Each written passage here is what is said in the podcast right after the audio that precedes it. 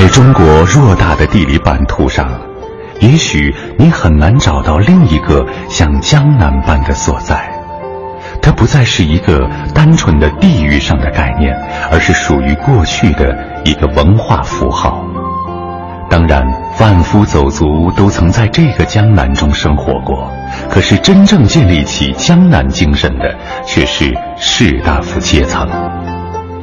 虽然那些精细雅致的生活方式只存在于江南的历史中，虽然今日的江南风情不过是江南文化在漫长崩塌岁月里留下的一个残骸，但我们依然可以在时空交错的今天，循着那些承载了江南灵魂的遗迹，去怀想它曾经的风雅与美。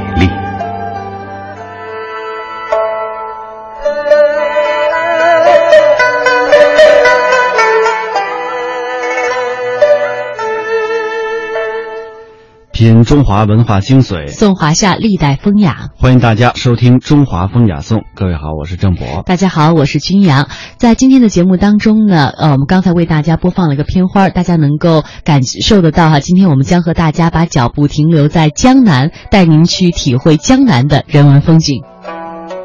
说到江南，即使你从未见过，也从未到过，相信。呃，每一个的人的心中或者是眼里都会出现一幅画，这幅画呢是以水墨泼就的。推开窗就是小桥流水，翩然之间遇见卖茉莉花的姑娘。那么汉乐府就有两首佚名的《知江南》，其中就写出了江南的风情：水秀山清梅远长，归来闲倚小阁窗。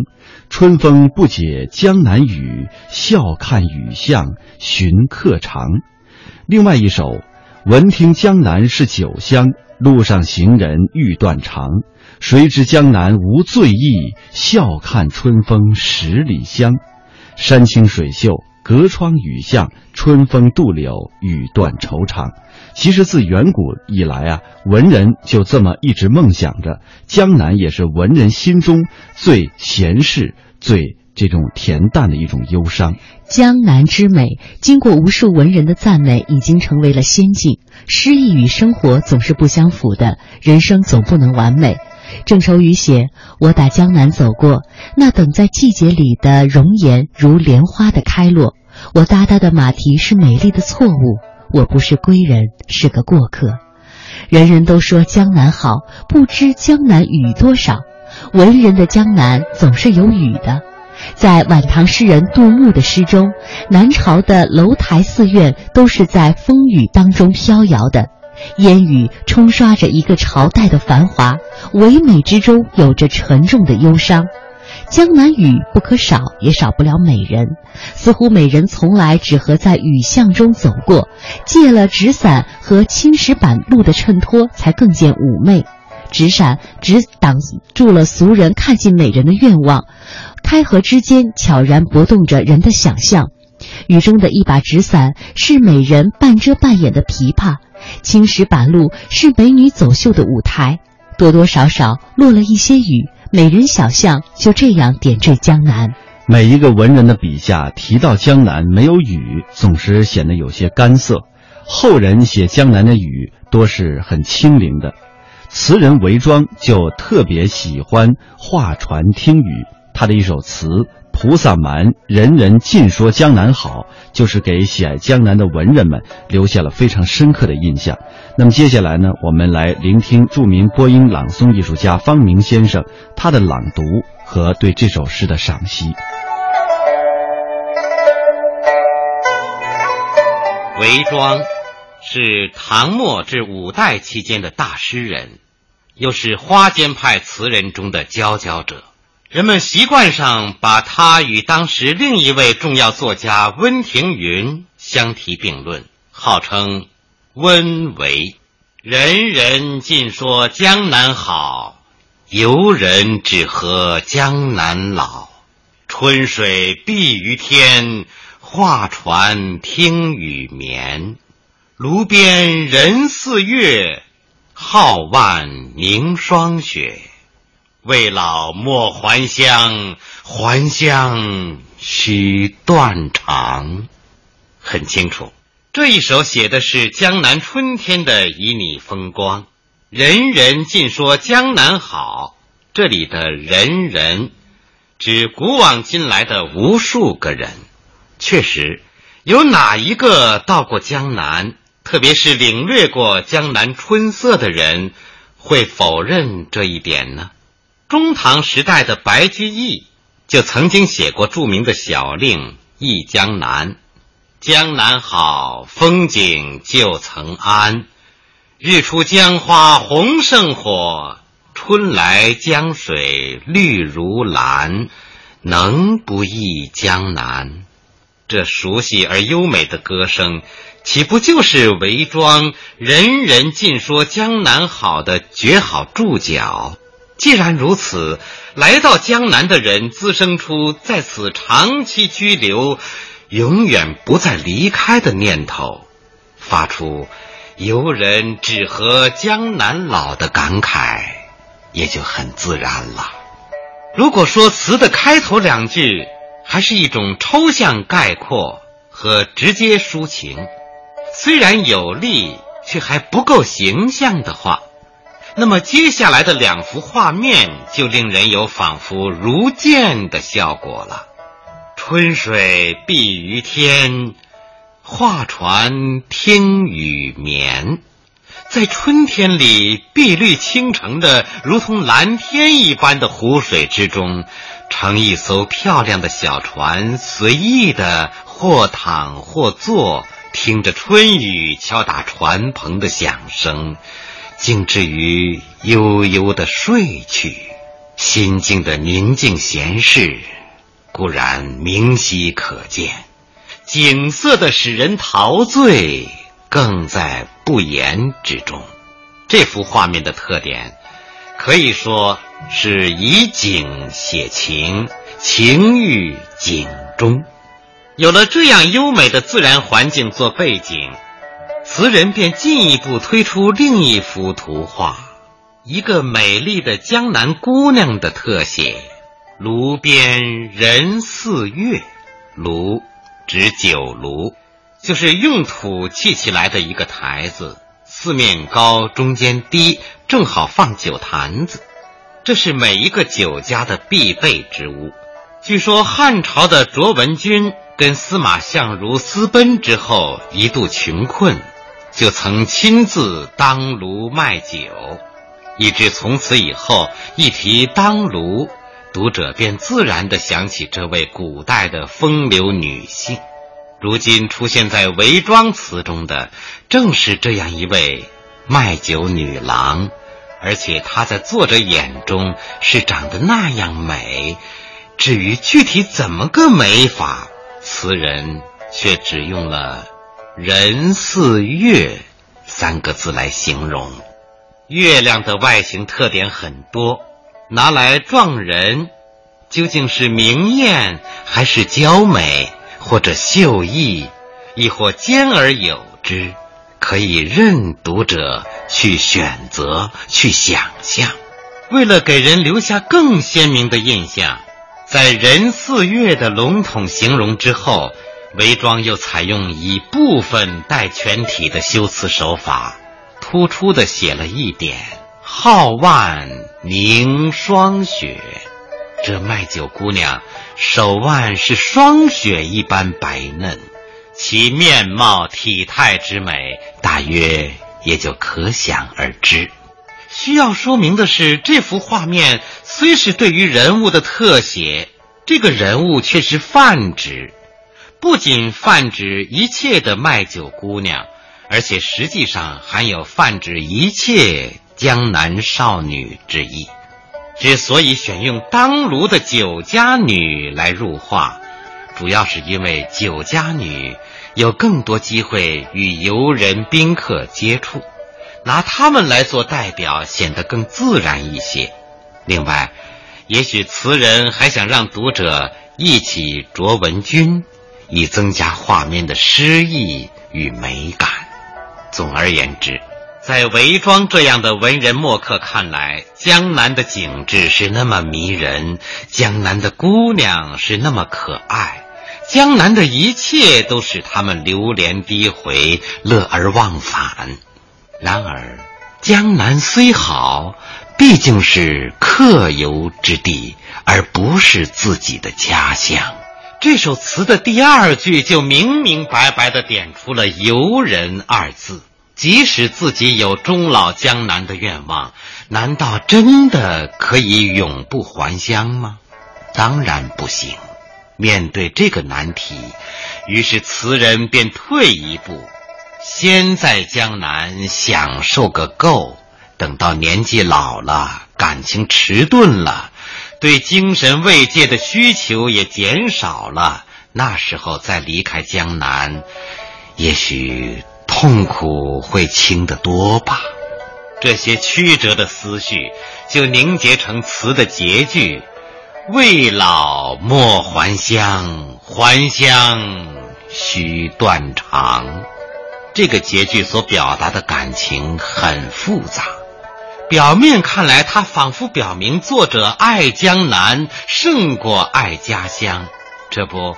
离开江南返回家乡，竟要经受断肠之苦。可是我们须知，这两句话，正是作者认为自己必须还乡，终究有一天要还乡，甚至时时刻刻都在思念着家乡的前提之下才提出来的。正因为作者理智上清醒的懂得。返回家乡是天经地义的，势在必行的，无可抗拒的，而且在内心深处也根本无法摆脱沉重如磐的思乡之情，这才会面对他无限依恋的江南美景，发出“未老莫还乡”这样无可奈何的呼声。人的感情。往往就是这样复杂，这样充满矛盾。任何有一定生活经验的人对此都有体会。词人比我们高明的地方，就在于他能够只用十个普普通通的字眼儿，就把这些难言的体验表达出来，并且做到了像俞平伯先生评价的那样：清丽婉畅，真天生好言语。为人人所共敬，我们不能不佩服他的艺术手腕。人人尽说江南好，游人只合江南老。春水碧于天，画船听雨眠。炉边人似月，皓腕凝霜雪。未老莫还乡，还乡须断肠。每天一小时，请随我们走进大观园，感受红楼儿女的情怀；每天一小时，随我们坐进白鹿书院，听朱子的治家格言；每天一小时，可邀李白品美酒，白居易赏梅花。今天这一小时，你来了吗？这里是中央人民广播电台香港之声《中华风雅颂》。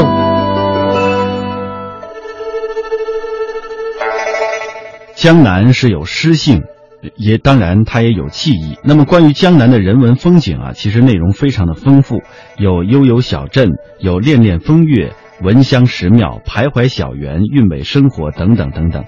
那么接下来在《人文中国江南篇》当中，就带您游江南、品江南，来体味江南的美。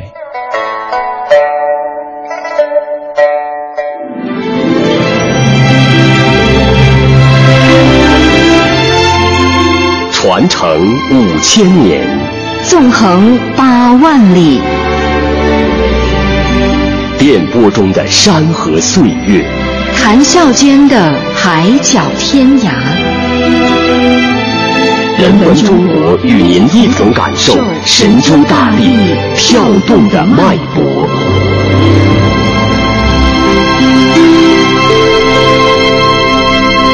何处是江南？按照大多数中国人的理解，江南就是长江以南的地区。但是杜牧写过这么一句：“落魄江南再歌行，十年一觉扬州梦。”看地图，扬州明明就在江北，但事实上，那时的扬州虽然身处江北，却仍代表的是江南文化。唐代的江南往往都指向扬州，但明清以后，直至近代，扬州的文化心理被苏杭超越，江南代表地位不保，这下成了真真正正的江北了。由此看出，在历史上，“江南”一词所代表的地域范围也一直在变化。经济的发展、文化心理的变化，使江南越缩越小。原来“江南”这个名词从来就是个概念化的、模糊的、众说纷纭的。大多数江南人都不会说明自己究竟是来自江南的哪里。文人墨客也一样。白居易忆江南，最忆是杭州，其次忆吴宫，就是今天的苏州。后来还顺道忆了回九江。李白说江南。这头指的皖南，那头却说的武汉。东坡写江南，一会儿写无锡，一会儿到常州。在他们眼里，江南就是个相对于北方的地方，是个杏花春雨的温柔富贵乡，是吴侬软语，是小桥流水，是心中的桃花源。不管作为地域范围也好，作为概念也好。文学形象也好，反正江南都是处于中国人的独一份儿。有句话说的最贴切，在诗人眼里，江南就是江南。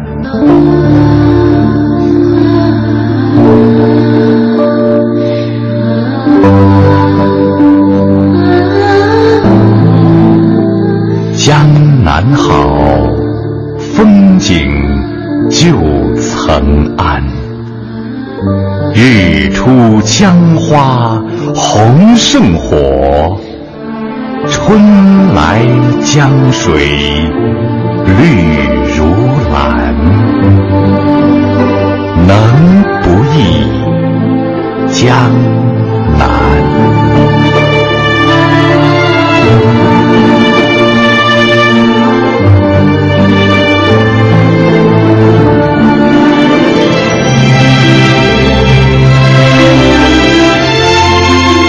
传承五千年，纵横八万里，电波中的山河岁月，谈笑间的海角天涯。人文中国与您一同感受神州大地跳动的脉搏。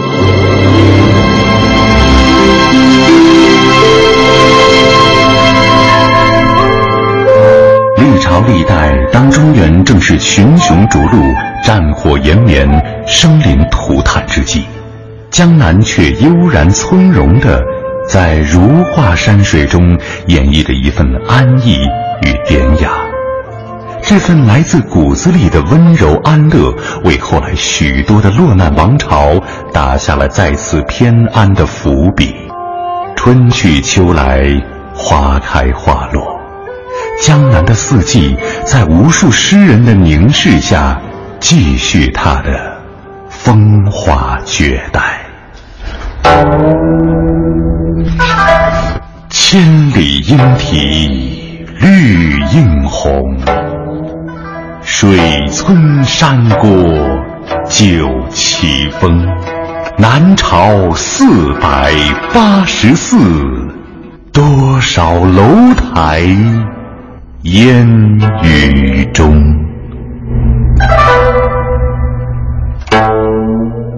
杜牧的《江南春》当然是江南春天的一幅大写意。傍水的村庄，意味着青山的山郭，迎风招展的酒旗，掩映于春雨中的屋宇和重重的庙宇，这是江南常见的美丽景象。现在我们所说的山水园林城市，或者是和谐家居，应该还比不上江南的从前的模样。春天是江南踏青的好时节，草长莺飞的日子，去西递、宏村、周庄、同里这些尚存江南韵味的古镇里溜达溜达，用心嗅到江南从前的味道。而烟雨江南的体验，更有一番别样心肠。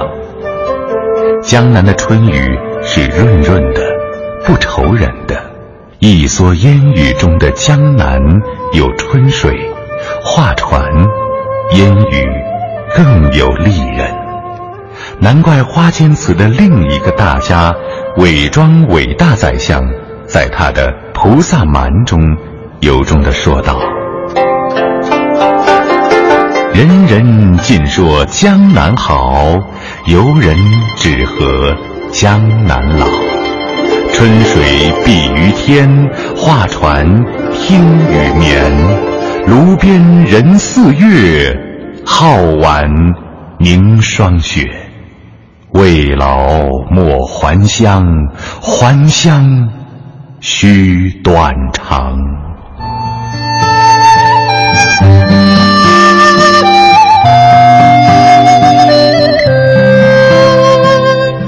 仲春时节，江南的梅子还青还小，而风和日丽的天气便总氤氲在交错的河道和小镇上，更有弥散开的早晨与黄昏时薄薄的炊烟。斜阳在风雨长廊的尽头倒映在河道里，被镀上厚重的琥珀色油彩。这是被临摹了无数次的。江南水乡的春天，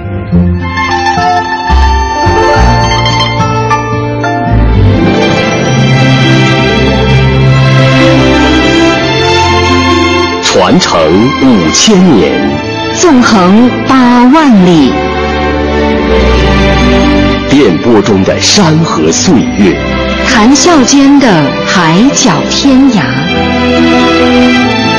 人文中国与您一同感受神州大地跳动的脉搏。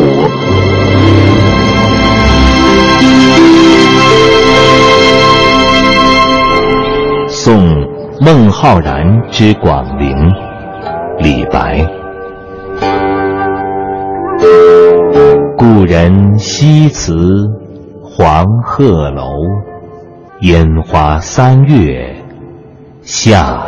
扬州，孤帆远影碧空尽，唯见长江天际流。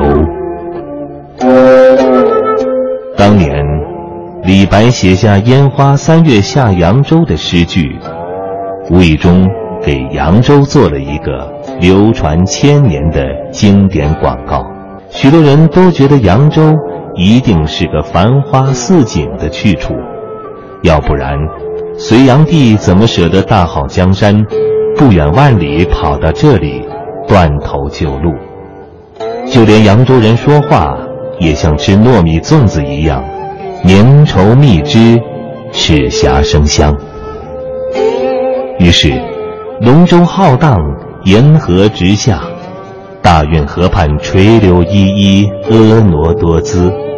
大皇帝站在船头，望见两岸春色，晚明朝拜，龙颜大悦。自打隋炀帝在这里修凿大运河与长江后，扬州就成为连接中国南方与北方的交通要道。从唐代开始，直到清代，扬州始终灌溉云屯，商贾云集。有权有钱有势的人都在这儿扎堆儿，随之而来的就是扬州引领着饮食起居、舞榭歌台、衣饰犬马、才子佳人、帮闲食客、名词艳曲的时尚潮流。扬州这两个字，单单是声调上就已经开始要歌唱了，更何况它曾经的历史地位是那样的。绝无仅有。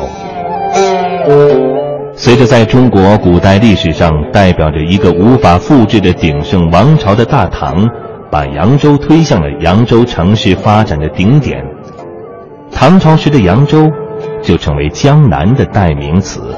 这里是大唐版图上东南部最大的商业城市与对外贸易港口。在那时的扬州，你随处可以见到一日散尽千金的款爷。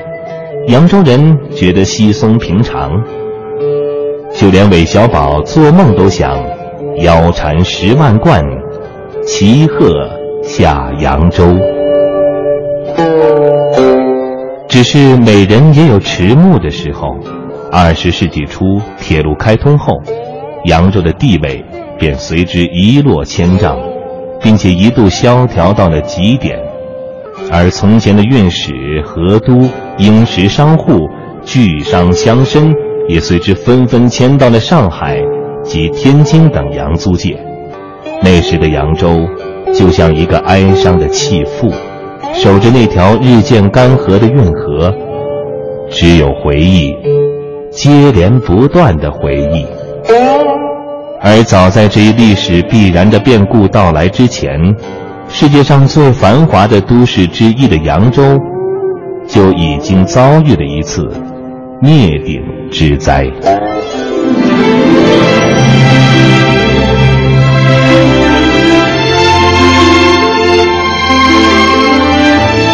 今天的人文中国就为您讲述到这里，下期节目再见。